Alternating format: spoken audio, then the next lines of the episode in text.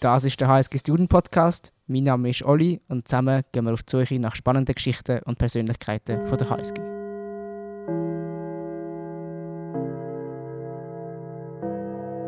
Bis jetzt sind meine Anmoderationen eigentlich immer so gemacht, gewesen, dass ich zuerst das Thema vorgestellt habe und nachher die Person oder die Personen. Mhm.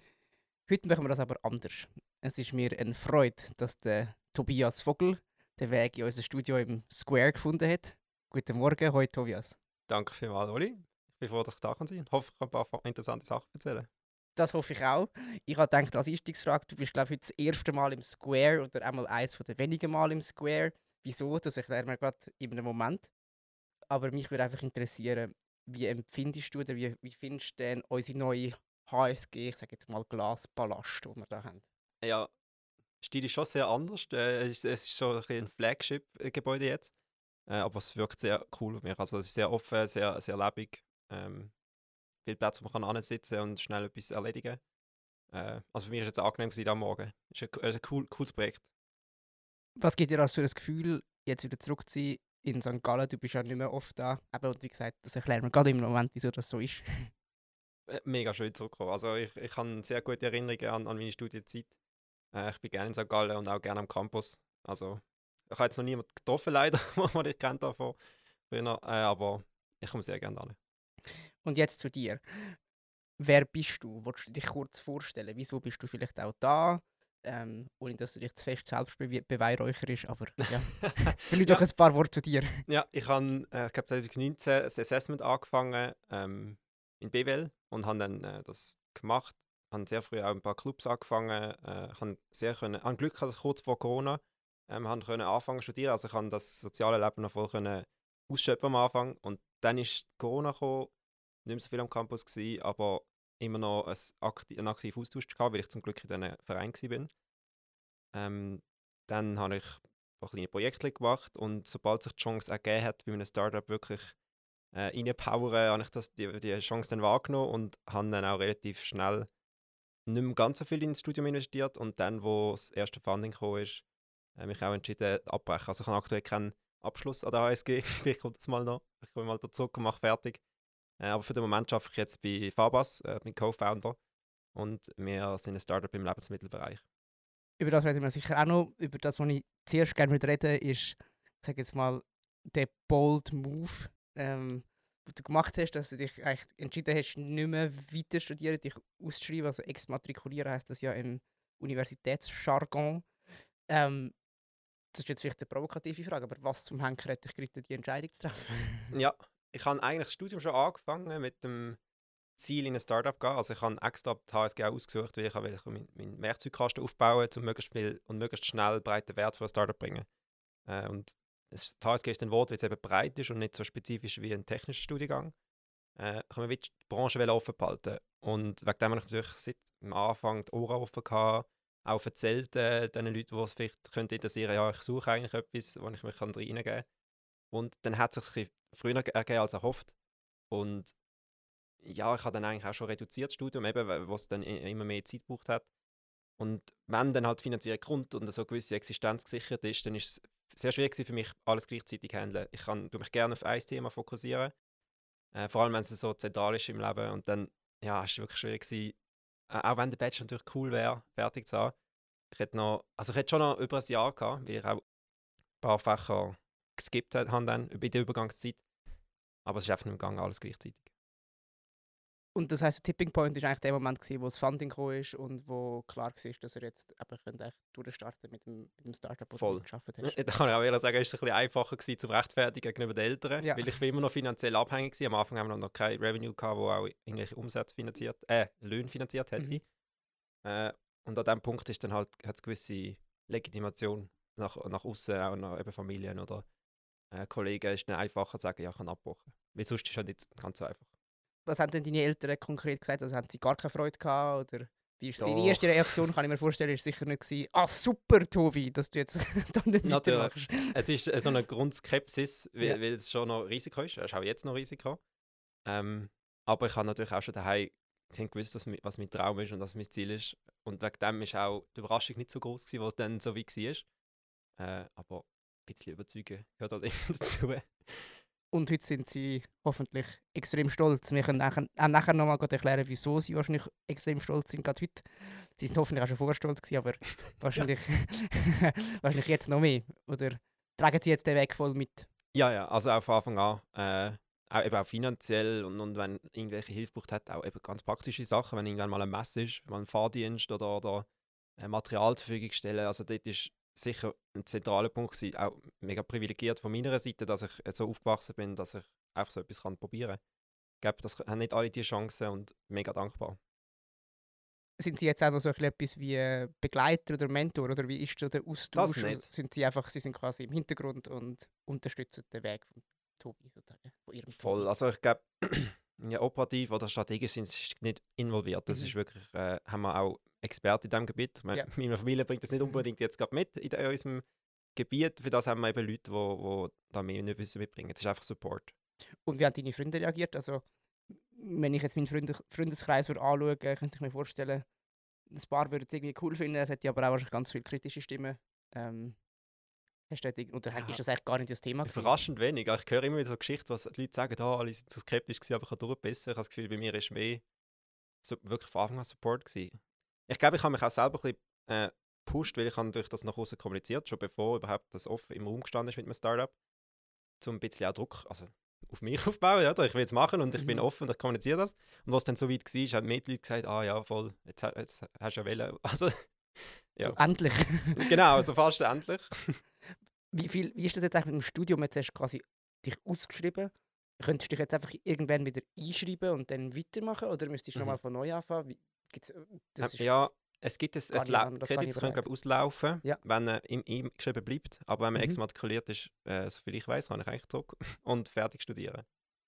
Ah, okay. Die Hoffnung ist insgeheim natürlich, dass ich nicht unbedingt zurück muss. Also wenn jetzt der Fahrpass weitergeht, dann würde ich wahrscheinlich nicht mehr zurückgehen für einen Bachelor. Mhm. Äh, aber eben, die Zukunft ist offen und ich, es, ich komme auch gerne zurück. Es ist natürlich nur noch der Bachelor und ein paar Fächer. Also Mhm. inhaltlich nicht mehr so interessant, aber man kann ja noch sehr viel neben dem Studium machen, wo, wo mich auch dann wird, immer noch sehr wird motivieren Ist es eigentlich mehr gewesen, die Perspektive, die du hast, oder hat es dich auch angeschissen grundsätzlich? Also hast du wie... Studium? Ja. Nein, nein, nein, angeschissen hat es mich nicht. Es ist wirklich spannend gewesen. Natürlich hat es Fächer, wo, also es ist nicht alles gleich spannend Ja, gewesen jetzt für mich. ja.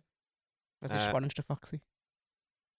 Ja, schon die. Nachhaltigkeitsfächer. Ja. Also, also Kernfach hat schon ein paar interessante Sachen gehabt und auch also die klassischen Fächer Strategie und, und Marketing habe ich auch interessant gefunden. Ja. Leadership.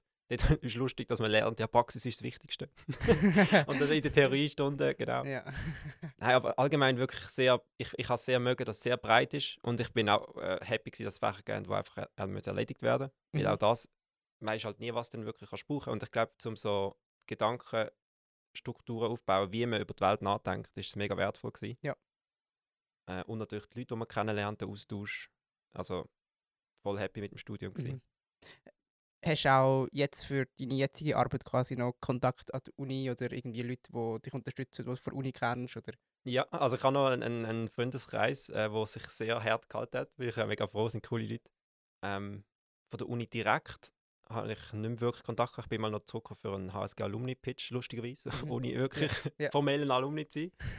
äh, Haben sie das gewusst oder ist das... Ja, Okay, ja. das ist äh, quasi nicht so dich da. Nein, nein, da nicht. nicht. ja, HSG Spin-off-Label können wir leider nicht über, wegen äh, genau dem Grund. Ja. Jemand braucht einen, äh, einen Abschluss. ah, Äh, okay. Also wir haben schon noch Kontakt, aber so intensiv ist es jetzt eigentlich nicht mehr. Hast du eigentlich einmal Angst gehabt, dass es die falsche Entscheidung ist? Oder wie bist du damit umgegangen? Ich nehme an, eben, du hast gesagt, Ja. es ist ein grosses Risiko. Klar, als Unternehmer sollte man immer, oder ist man eigentlich ein Risk-Taker in its Essence? Habe ich mal letzte irgendwo bei einem äh, halb klugen Instagram-Post gelesen. äh, oder LinkedIn-Post. Ja, wie war das? Gewesen? Hast, du- hast, hast du dich einmal mal hinterfragt? Oder hat es das Ehrlich gesagt nicht, nein. Vollgas vo- voran und genau das gewesen, was du schon und gesucht hast? Ja, es wird nie mehr einfacher im Leben als nach dem Studium, glaube ich. Und sonst Mhm. also muss man mega Glück haben. Äh, Ja.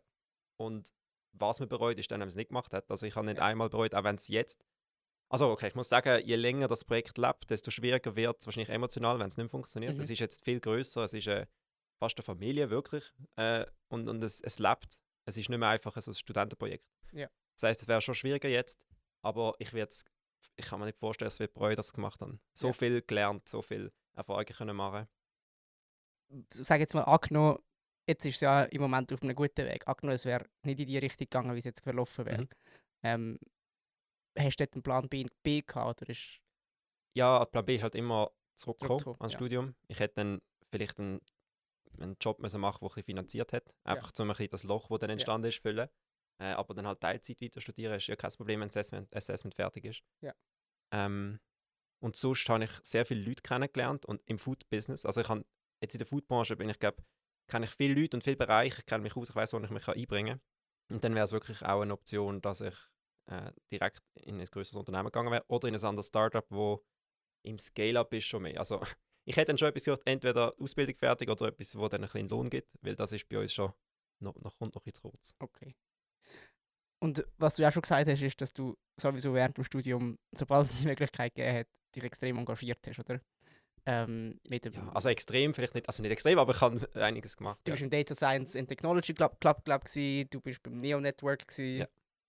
du, bist, äh, du hast auch noch ganz viele kleinere Projekte gemacht. Ich habe auch noch ein ganz spezifisches Projekt, wo ich gerne würde Bescheid wissen darüber, äh, weil du mir das im Voraus erzählt hast oder einmal ähm, äh, Stichwörter dazu gegeben hast. Und in die Clubs bist du gegangen, einfach weil du den Praxisbezug gesucht hast. Oder was ist der Ja. Grund? gewesen? Oder, also thematisch hat sich sicher auch interessiert. Vielleicht kannst du auch kurz die zwei Clubs noch vorstellen. Dann. Ja, also. Plug da. Shameless Plug. Also der Data Science, also jetzt heißt er Tech Club, wir haben gerade Ja. das Rebranding gehabt. Das ist der erste Club, gewesen, wo ich äh, eng in Kontakt gekommen bin. Einfach weil das Thema mich interessiert hat. Ich bin an die Events gegangen und dann irgendwann habe ich gemerkt, dass vielleicht im Visuellen noch ein bisschen etwas könnte gehen oder im Marketing. Und dann habe ich, äh, weil ich vorher auch noch ein bisschen Adobe Creative Cloud gelernt habe, also das Premiere, After Effects, äh, äh, Photoshop und so habe ich gelernt. Und dann habe ich gedacht, ich könnte mich eigentlich noch einbringen und das ist eine super Entscheidung gewesen. Kommt in eine coole Gruppe.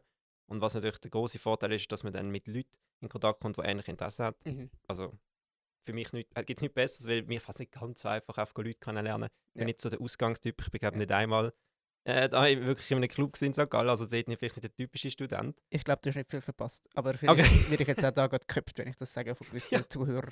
Nein, ich einfach, für mich ist so die Clubszene der Entry Point gewesen, in, in, zum Leute kennenlernen, die interessant und spannend sind und auch äh, mit Unternehmen in Kontakt kommen. Also wir haben auch Events organisiert und so.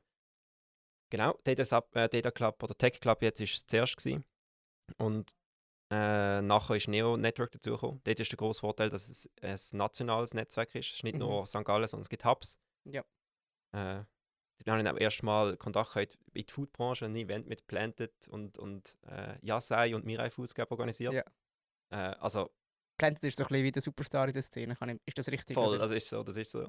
Das sind die, die es geschafft haben, auch international jetzt wirklich äh, äh, einen Dent zu machen. Und Mhm. haben auch den Weg gegeben, glaube ich, zu einem gewissen Grad, so ein Projekt wie uns. Es ist einfach in der Kommunikation. Sie Ja. haben die ganze äh, Animal Protein, Plant-Based Protein Diskussion ein bisschen vorwärts gebracht. Und wir können jetzt wie so ein bisschen den gegebenen Weg machen. Ja. Das ist natürlich, das ist natürlich mega, mega, mega cool. Ähm, was du mir noch erzählt hast im Voraus, oder du hast mir auch das Stichwort gegeben, das sind die, das Projekt Die gebrannten Mandeln. Ja.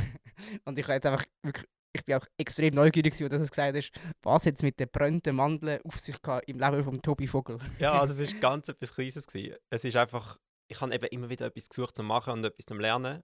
Und dann habe ich äh, einfach mal ein Produkt gesucht, das ich selber kann umsetzen kann, wo ich nicht unbedingt schon einen Industriepartner brauche für Produktion, alles daheim machen.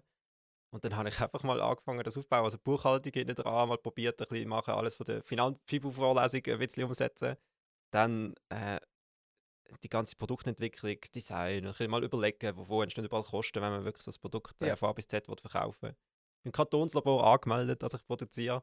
Das war mein erster Touchpoint eigentlich in der Foodbranche und es ist halt äh, der Entry Point für, also ich sag mal, als Markt ist super low. Also ich kann einfach können anfangen Ja. und das dann auch angefangen, ein bisschen verkaufen, ein bisschen online. Tatsächlich.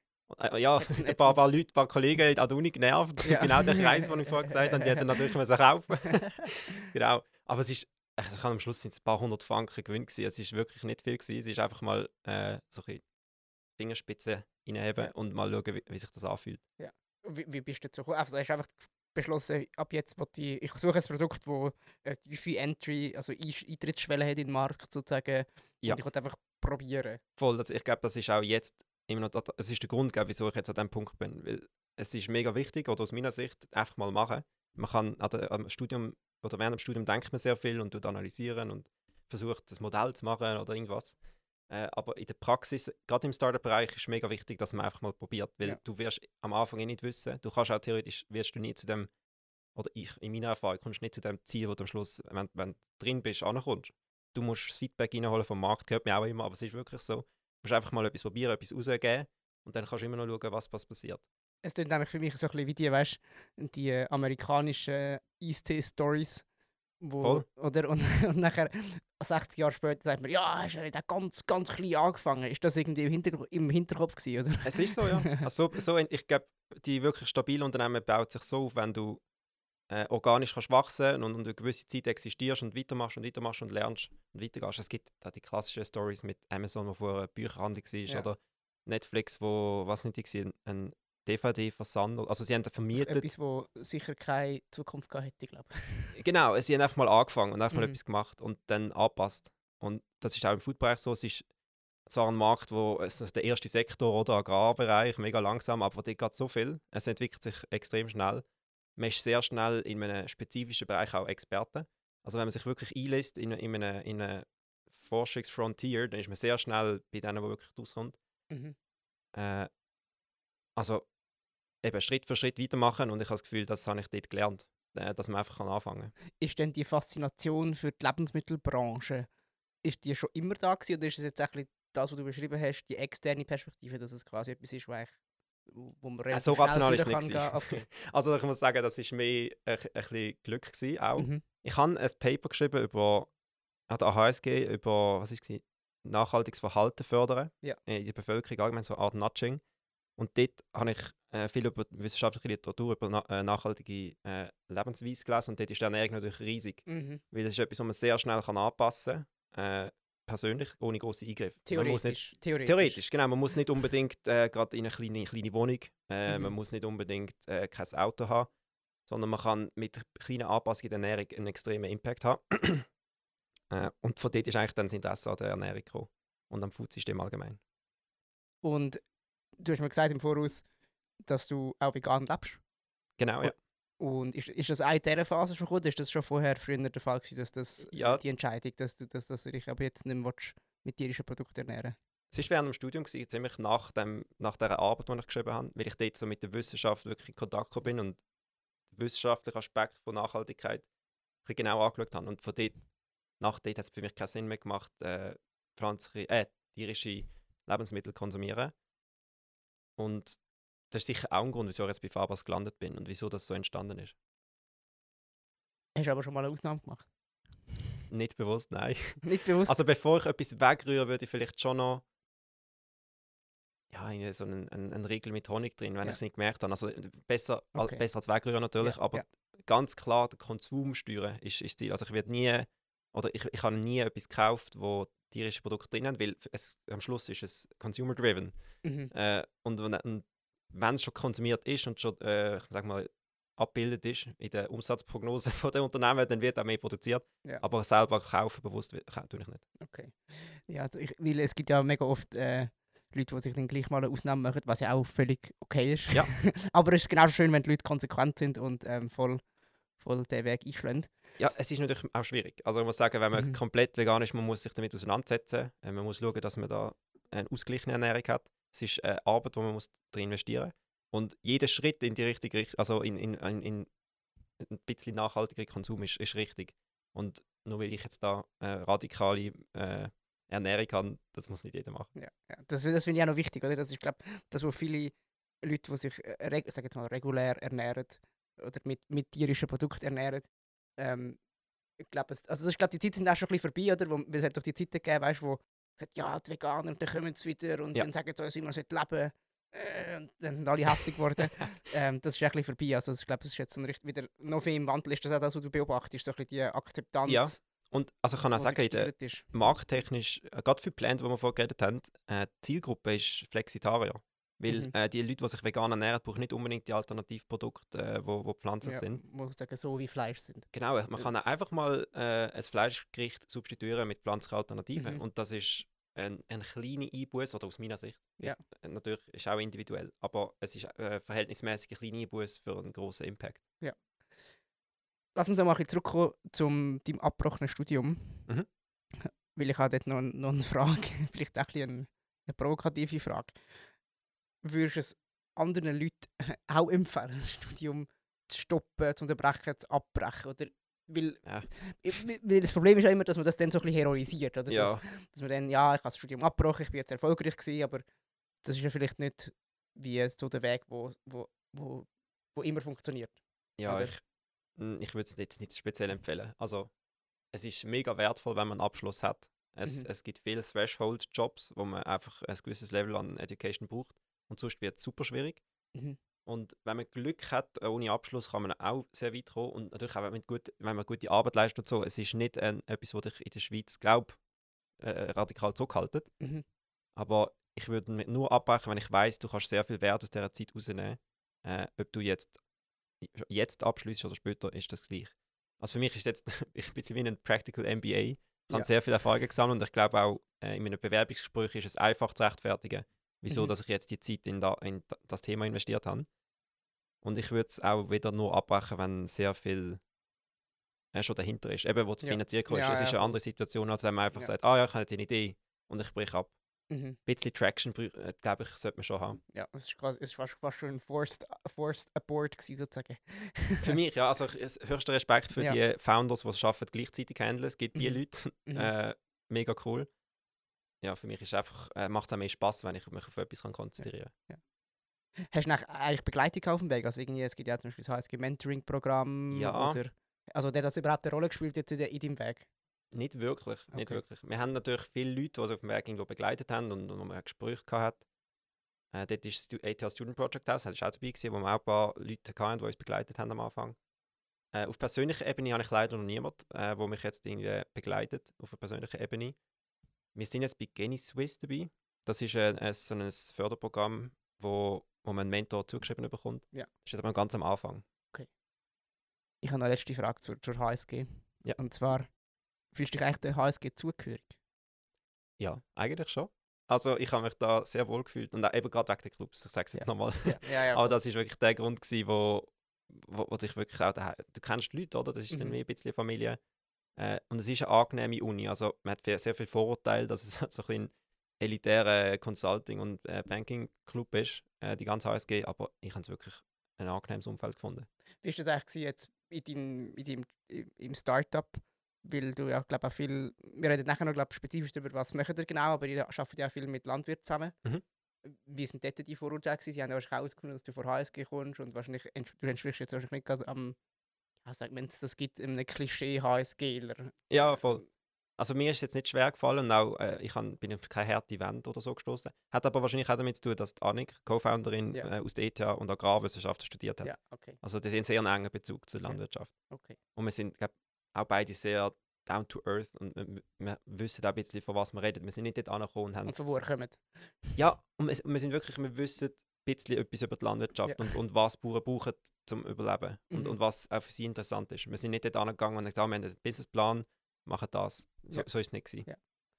Wir sind ja hier im HSG Student Podcast und das heißt, dass wir immer in der Mitte etwa vom Gespräch machen wir die sogenannten HSG-Sätze. Okay, gut.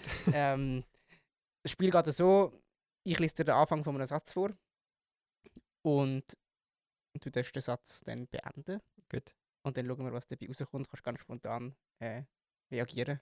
Mhm. Genau. Ist das gut für dich? Super, ja. Super. Dann, also heute habe ich fünf Sätze vorbereitet und der erste Satz ist, an der HSG vermisse ich. Ja, die Leute, die Menschen. Also Mitstudenten, das ist schon eine Gleichaltrige. ich meine, in der Start, wir sind jetzt zwar in einer Startup-Welt, wo sehr viele junge Leute sind, aber äh, es ist so, schon sehr cool, wenn man sehr viele Gleichaltrige hat. In St. Gallen habe ich gewohnt in einer Gar nicht. Ich habe in Winterthur gewohnt, äh, in einer, also in meiner Wohnung mit meiner Freundin. Sie hat in Zürich studiert und wegen dem haben wir etwas in der Mitte gesucht. von der HSG wünsche ich oder hätte ich mir gewünscht, dass. Vielleicht ein bisschen mehr Support für Startups, gerade in der Early Phase. Äh, ich habe nachher den Vergleich gehabt zum Student Project House von der ETH, wo in den letzten Jahren crazy Fortschritte gemacht hat und richtig viel Support für jegliche Projekte. Und an der HSG könnte man das vielleicht noch ein bisschen fördern, ein bisschen mehr. An der Uni bin ich am liebsten an dem und dem Ort. Ja, Im Lernraum im Hauptgebäude, oberste Stock. der, ist, der ist immer schön ruhig gewesen und hat meistens einen Platz frei gehabt. Gegen den Schluss ist es, glaube ich, enger geworden, aber das war mein Lieblingsplatz. Gewesen. und seit der HSG ist mein Leben. sehr intensiv. glaube, während dem Studium ist alles noch sehr äh, strukturiert gewesen und jetzt tut man halt alles selber organisieren und es ist alles ein Hals über Kopf. Äh, also es ist sicher ein, ein, nervöseres, ein nervöseren Alltag, aber mega spannend. Du hast gesagt, du hättest dir ein bisschen mehr Unterstützung gewünscht noch vor der Uni. Mhm. Willst du das vielleicht noch mal ein bisschen ausformulieren oder weiter beschreiben, was du dort konkret hättest können vorstellen oder was wir können machen können, um so Leute wie dich noch mehr unterstützen? Ja, es gibt ja das Entrepreneurial Talents Programm, das sehr cool ist, aber das hat ein bisschen so Flagship-Tendenzen, wo nur wenige Projekte supported werden und vorher schon äh, bewertet werden und ausgesortiert. Und ich glaube, dort wäre es cool, wenn ein bisschen der Entry äh, tiefer wäre und auch mehr Projekte angenommen werden Das ist das Vorbild von aus meiner Sicht wirklich jetzt SPH, wo sehr viele Projekte annehmen. Ich glaube, jetzt schon über 150 Projekte und sehr viel Infrastruktur zur Verfügung stellt. 3D-Drucker, Lasercutter, äh, einfach zum Modellieren allgemein. Man hat Coachings, man kommt jemanden zugewiesen, über, der dich beratet auf, und nachher auch vermitteln mit Experten auf jedem Gebiet. SPH ist Student Project House oder vor Genau, vor ETH. Ja. Und die natürlich, ist das eine größere Uni, die haben ein bisschen mehr Mittel jetzt, äh, also das ist, kann man nicht ganz vergleichen. Aber es wäre cool, wenn allgemein Startup at HSG ein bisschen mehr Support würde bekommen, wo man ja. vielleicht die Ressourcen auch aufbauen kann. Ja. Äh, und ich glaube, der Makerspace ist ein guter erster Schritt, aber für das, dass sich die HSG so die Uni von der KMUs äh, auch auf die Flagge schreibt, könnte man dort schon noch mehr machen. Mhm. Hast du dann auch mal, weil es gibt ja vom, vom, vom HSG Startup, oder Startup at HSG gibt es ja auch ja. Coaching und wo man auf die Leute zugehen kann. Habt ihr das auch mal probiert? Oder? Ja, äh, aber es ist halt sehr spezifisch. Ich ja. habe das Gefühl, nur schon ein, ein, so ein Incubator-Umfeld ist sehr viel wert. Mhm. Äh, natürlich, man kann mit spezifischen Fragen auch auf Dozenten zugehen. Also, es, ist dort, es ist sehr offen, es gibt sehr viel Support, wird auch geben, wenn es abgeholt wird. Äh, aber so ein äh, Startup-Programm wie Entrepreneurial Tal äh, Talents Program, vielleicht in einer abgespeckten Version, dass weniger Leute äh, rausgefiltert werden, wäre mhm. wär cool. Ja. Hast du denn viele andere Leute kennt, die, die sich dann auch beworben haben, die nicht aufgenommen also, äh, Nicht viel, aber ein paar, ja. ja die sich angemeldet haben. Ich glaube, es ist ein sehr beliebtes Programm. Ja, Und ja wir sind, ich bin auch letztes Jahr mit einem Kollegen gescheitert. ja, es ist wirklich schade, weil es gibt sehr viele coole Initiativen und Projekte, die äh, wie aus dem Gedanken, den ich ganz am Anfang gesagt habe, dass man einfach mal anfangen. Mhm. Und wenn, de, wenn du gerade 4000 Franken bekommst und irgendwie an die Mentoring, Coaching, Investor Matching und so hast, dann ist das cool für gewisse Projekte. Aber so viele Projekte werden dann vielleicht auch entmutigt und sagen, hey, nein, das ist nicht skalierbar, ja. hey, nein, du hast zu wenig IP, du hast zu wenig Technik dahinter.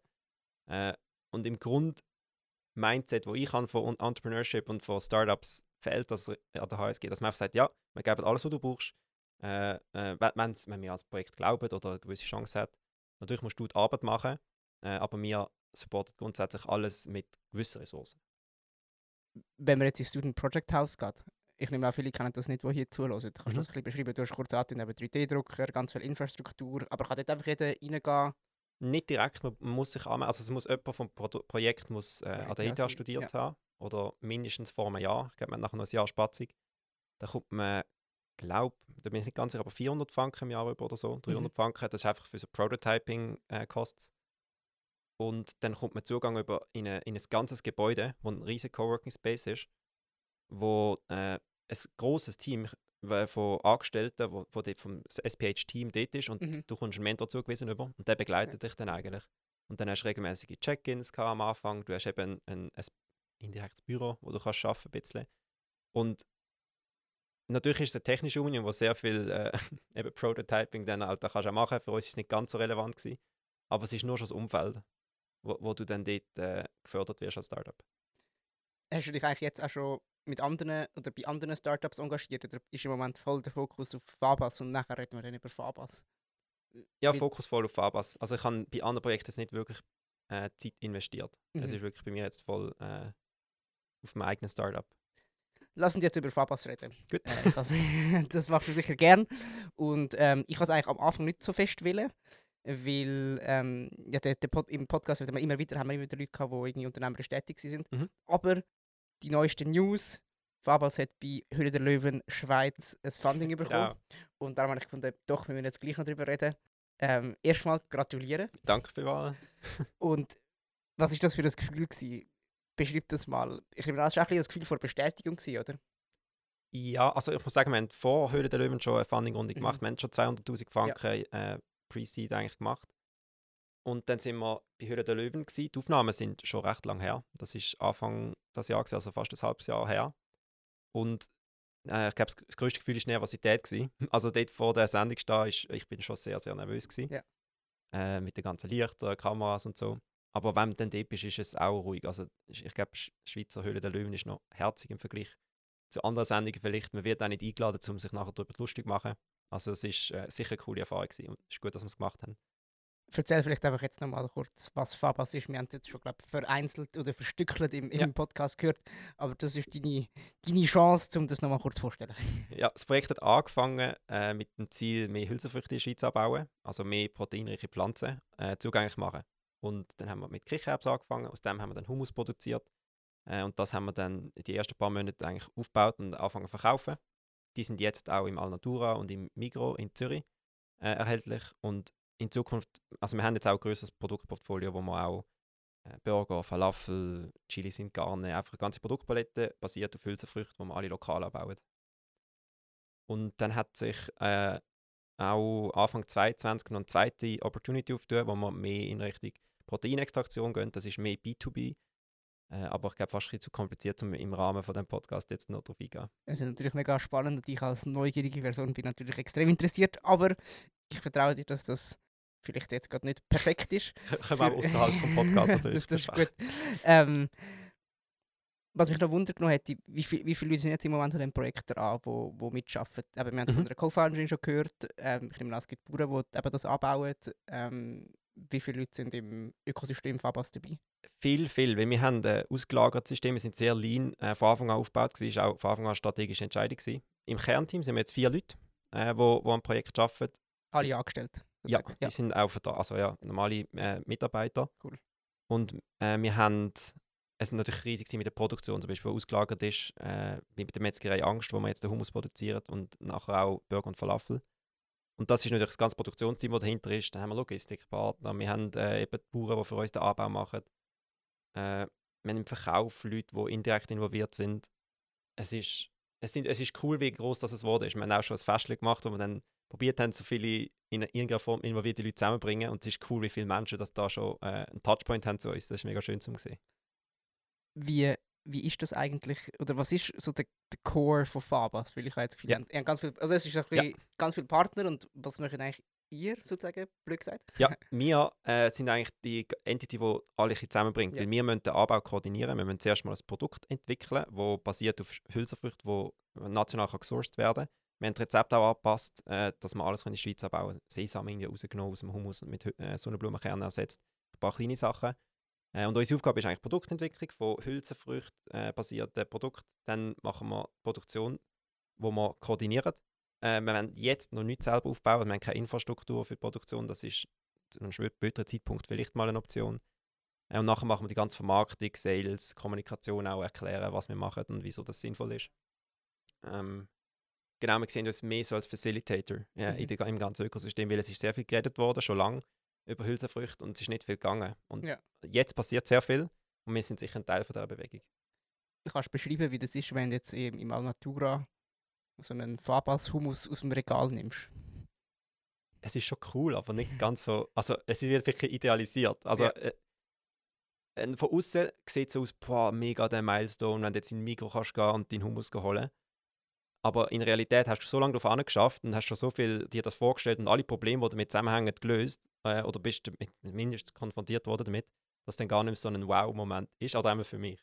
Ja. Und im Team ist leider, dass man vielleicht fast ein mehr kann, das feiern, die, wenn man so etwas erreicht hat, weil wenn du im Projekt selber bist, dann ist es einfach Schritt für Schritt und du gehst weiter und wenn du im Migo bist, denkst du schon an den nächsten Schritt. Ja. Äh, wegen mhm. dem ist es nicht ganz so episch, wie ich mir das, bevor ich angefangen habe, vorgestellt habe. Dann fragt man doch, was ist der nächste Schritt? Äh, natürlich, wir sind erst in Migrant Zürich äh, mhm. mit dem Hummus und neue Produkte kommen. Wir sind, werden äh, Anfang nächstes Jahr im Biofachhandel launchen mit den neuen Produkten. Und dort werden wir natürlich auch in andere große Retailer und national. Und das ist jetzt natürlich der größere, größere Schritt, dass wir wirklich eine Produktpalette von 5 bis 10 Produkten haben, äh, an Kategorien äh, und die in den grossen Retailer vermarktet. Viel Erfolg bei dem Danke Vorhaben auf jeden Fall. Was ich noch gefragt habe, du hast ja einen HSG-Hintergrund, deine Co-Founderin hat ETH-Hintergrund. Was hast du alles mit reingebracht? Ähm, eben zum Beispiel Use Case, ähm, Hülle der Löwen, Bewertung vom Unternehmen, das war wahrscheinlich deine Aufgabe. Gewesen. Ja, aber da kann ich auch sagen, die Bewertungen sind sehr irrational. Das ist äh, meistens auch eine Strategie. Wir sind natürlich dort rein mit der Absicht, einen Deal abschließen. Mhm. Und dann sind wir auch mit einer sehr realistischen Bewertung dort rein. Ja. Äh, jetzt sind wir immer noch in der Verhandlung. Also wir sind auch für die, die aktuelle Finanzierungsrunde nochmal auf mit dem Betrag, wo wir eigentlich schon vorgewusst haben, dass es mehr braucht. Einfach weil mit dem Proteinextraktionsprojekt nochmal ein großer Teil dazukommt. Äh, ja, also wegen der Rolle noch. Natürlich tönt es gut nach außen, wenn man sagt ETH, HSG, das ist eine super Kombi. Und das ist sicher auch cool. Aber grundsätzlich hast du nicht so viel mehr Kompetenz als jemand, der einfach gut denken kann. Oder du lernst natürlich denken, du lernst schnell schaffen und unter Druck schaffen. Aber ich würde jetzt nicht sagen, dass, weil wir den Hintergrund haben, speziell besser kom- äh, vorbereitet sind auf, die, auf die, den Job, den wir jetzt machen. Mhm. Natürlich, ich bin jetzt mehr so Buchhaltung, Finanzen, äh, alles so ein bisschen mit äh, Legal-Sachen.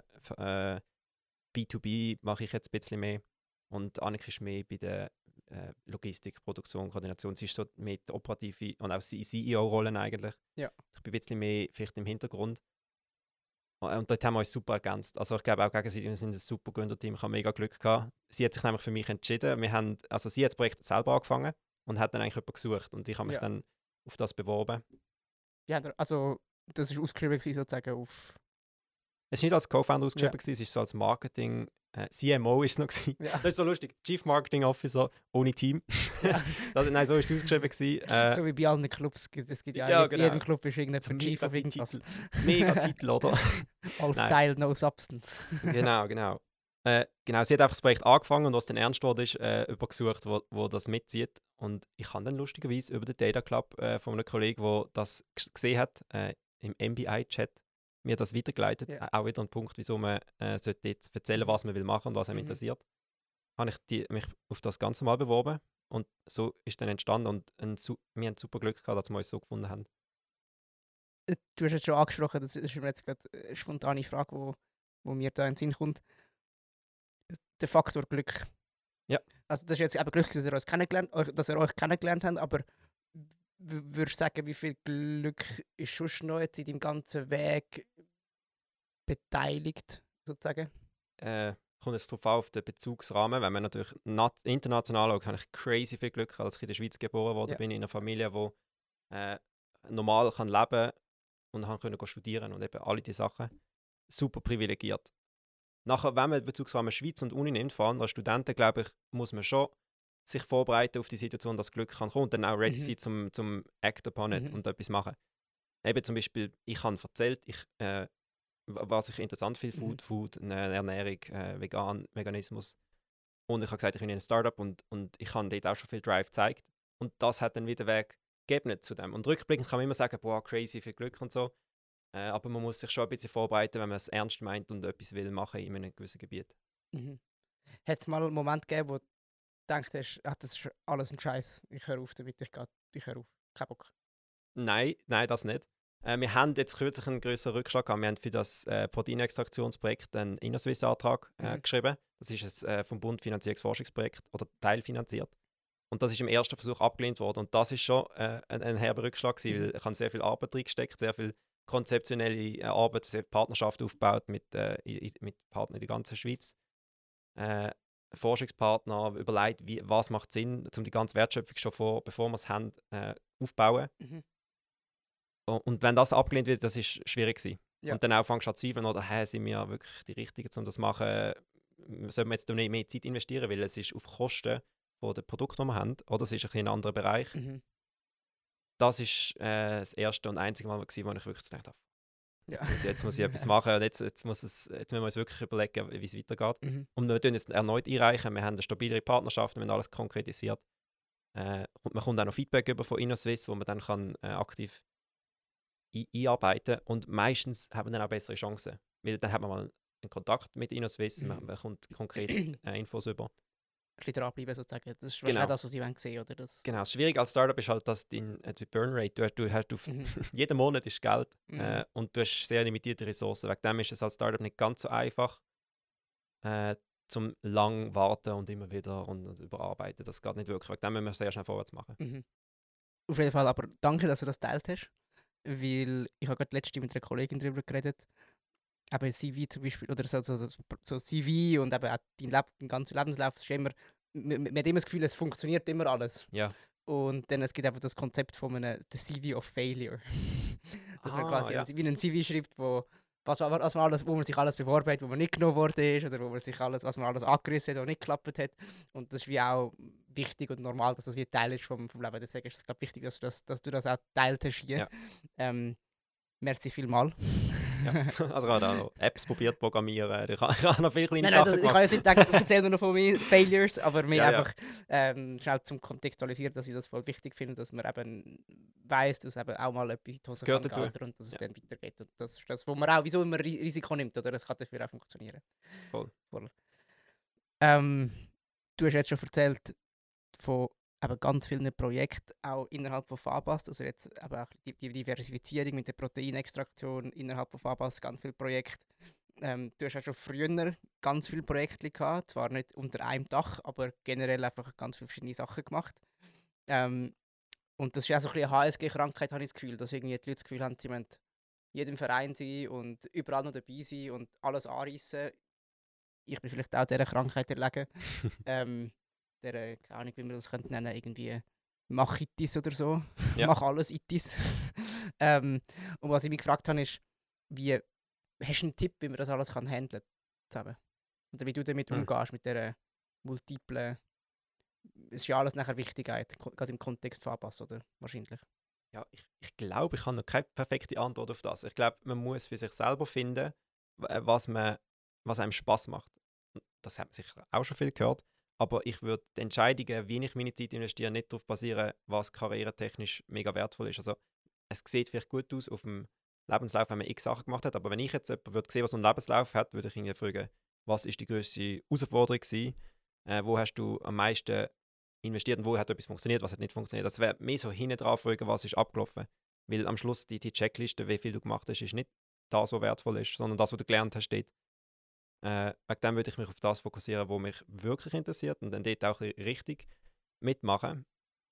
Und wenn, wenn man dort schafft, wo man Purpose sieht, also ich sage nicht nur Interesse, sondern auch noch etwas Größeres Mhm. als das, was man macht, ist sicher auch noch sehr wertvoll. Und ich meine, so viel, ich, ich habe nicht mega viel gemacht. Ich habe das Gefühl, ich habe schon einiges gemacht, aber es gibt äh, sicher Leute, die da noch viel mehr machen. Ja. Äh, und auch in Bezug auf Babas, lieber auf etwas richtig konzentrieren für mich. Aber es ist mega individuell. Ich glaube, es ist wie ein bisschen übergriffig, wenn ich jetzt da etwas empfehle. Ich glaube, da muss jeder selber seinen Weg finden und jeder sollte auch etwas anderes hören vielleicht. Die einen müssen hören, hey, mach ein bisschen mehr, geh ein bisschen raus, mach, mach ein bisschen mehr Sachen, fang einfach an. Und andere müssen vielleicht hören, Sch- Schritt zurück, ein bisschen, äh, konzentriere dich nur auf etwas. Wegen dem, so allgemeine Antwort ist schwierig. Was sicher alle wollen hören, ist deine Perspektive auf die Story Cubes. Das Ja. machen wir ja Oh, immer, bin ja gespannt. immer am Schluss vom Podcast. Ähm, das Spiel funktioniert so: drei Würfel, du würfelst, nachher hast du drei Icons, die dir angezeigt werden. Mhm. Und das Ziel wäre, dass du mit den Icons, die du hast, entweder kannst du eine Geschichte wie mit allen drei erzählen oder du kannst drei einzelne Geschichten erzählen oder einfach eine, die dir gerade einfällt. okay, Spontan. gut. Sehr offen, ja. ähm, eine Geschichte aus deiner Zeit an der Uni, eine Geschichte von, aus Fabas, etwas, was dir einfach einfällt. Ganz spontan dazu. Mhm. Gut, Yes. gebe ich dir die da. Sind wir, sind wir gespannt, was du bekommen hast. Ein Puzzleteil. Bitte nicht erzählen, dass es Ah. wichtig ist, dass man alle Puzzleteile muss zusammensetzen muss, dass etwas funktioniert. ja, ja, das ist das, schon erzählt cheap, worden. das wäre ein cheap Win. gut, gut, gut. was ist das zweite? Äh, eine grosse Person, auf eine kleine Person herabschaut. Ja. Äh, und das letzte ist, glaube ein Stern oder Explosion. Mhm. Ja, würde ich auch sagen. Das ist, glaube oder, ein, oder eine Uhr mit acht. Ja. Vielleicht das mit der grossen kleinen Person Mhm. äh, ist interessant. Äh, bevor ich angefangen habe, habe ich grosse Unternehmen und erfolgreiche Projekte mega idealisiert und habe das Gefühl gehabt, crazy, oder wa- was das ist. Und ich glaube, als kleine Projekte und auch wenn man gerade anfängt und auch als Individuum kann man sehen, dass da hinten dran immer ein Mensch steht oder Menschen, die ziemlich normal sind und nicht so Overachievers, äh, wo, wo crazy intelligent sind und so. Meistens sind es einfach Menschen, die äh, sicher gute Habits haben und, und äh, sicher auch Qualitäten, natürlich, das gehört dazu. Aber ein bisschen den Respekt runterfahren von denen und auch sagen, auf Augenhöhe reden. Also mit diesen Partnern, wenn man jetzt äh, auch größere Unternehmen hat, dann kannst du auf Augenhöhe re- reden und sagen, hey, zusammen ein Problem lösen, zusammen eine Partnerschaft aufbauen. Äh, äh, Fragen fragen. Auch wenn ich als, als kleines Startup oder als kleine oder einfach als, als normale Person eine Frage stelle, ist das nicht Schwäche, sondern Menschen helfen gerne und einfach ein die Angst verlieren von grossen Persönlichkeiten und grossen Unternehmen. Das ist sicher ein Learning, das ich äh, mitgenommen habe. Hat es einen spezifischen Moment gegeben, wo, das, wo dich daran erinnern wo das passiert ist? Oder ist es mir einfach ein Prozess, der sich ergeht über die Zeit? So ja, so ein Augenöffner war schon, gewesen, wo wir mit der Geschäftsleitung von einem sehr großen Schweizer Konzern äh, zusammengekommen sind und auf Augenebene geredet haben und probiert haben, zusammen äh, etwas aufzubauen, also wirklich eine, Lösung finden. Und dann ist so, wenn du rauslaufst, denkst du so, hä? Die, die Leute, wie, komm, ja, wie kommst du überhaupt dort an? Und wir sind einfach äh, dort gewesen und es war so ganz normal. Gewesen. Und dann nachdem ist das, es ist mehrmals gewesen, wo wir dann wirklich mit mega coolen Leuten, mega coolen Unternehmen äh, zusammengekocht sind und, und äh, zusammen ein Projekt aufbauen Und vorher auch, auch, auch so kleine Sachen, wo, wo dann plötzlich äh, mit Leuten in Kontakt kommst, die vorher äh, nur so in den Medien vielleicht gesehen hast oder, oder vielleicht mal etwas darüber gelesen hast. Und es sind einfach Menschen, oder? Wir sind alles Menschen und, und wir schaffen eigentlich, eine, wenn man zusammen an ein gleiches Ziel schafft, ist, ist mega cool. Und dort ein bisschen die Angst nehmen, einfach vielleicht, wenn jetzt da jemand zulässt, wo, wie ich vor einem Jahr das Gefühl hatte, ah, das ist alles so crazy. Es ist nicht so crazy. Wir müssen einfach mal anfangen, einfach mal etwas machen. Auch die kochen noch mit Wasser. voll, voll. Es ist einfach so. Hey, das ist, glaube ich, eine schöne Geschichte. Fällt dir etwas anderes ein oder bleiben wir bei dieser Geschichte? Das, das wäre eine schöne Geschichte zum Abschließen. Wenn dir etwas ja, ich glaube, das ist gut. Jan hat jetzt keinen Geistesblitz. Dann machen wir das genau so. Merci vielmals, Tobi, bist du da gewesen? Sehr gern, hat Spaß gemacht. Danke und hast so viel teilt, eben auch, sag jetzt mal, von, von deinem Weg am Anfang, von, bis du nicht mehr an der Uni bist und jetzt noch von Fabas. Ich habe es extrem spannend gefunden. Ähm, also super cool, super cool, wir das können machen. Das ist vielleicht einmal der Moment, dass du da bist, ist glaube auch ein bisschen am Konstantin Helg zu verdanken. Ja. er ist ja vor ein paar Monaten auch schon mal hier bei mir und er hat nachher vorgeschlagen, Oli, gang auf den Tobi zu. Und das haben wir dann gemacht und jetzt ist der Tobi da gewesen. und es hat sich, glaube ich, gelohnt. Darum einfach nochmal den Aufruf an alle, eben, wenn ihr Ideen habt, wenn ihr irgendjemanden habt, den ihr gerne sehen wo, oder den ihr gerne hören oder jemanden kennt, wo, wo, sich, wo, könnt, wo sich könnte da ganz gut machen dann meldet mir das eben über LinkedIn oder über äh, die Uni-E-Mail. Die solltet ihr herausfinden, olivier.schneider.student.unisg.ch äh, oder schreibt der Uni auf ihrem Instagram-Account ähm, genau das machen wir mega gern und das ist auch mega wichtig, dass man da ein bisschen die Crowd Intelligence nutzt von unseren äh, Zuhörerinnen und Zuhörern. Mega cool, haben wir eingeschaltet auf jeden Fall. Ähm, sind auch wieder diese Woche dabei gewesen, haben zugelassen und ja, in dem Sinn, merci vielmals an alle, die dabei sind. Danke dir, Tobi. Danke vielmals. Und dann bis zum nächsten Mal. Tschüss zusammen.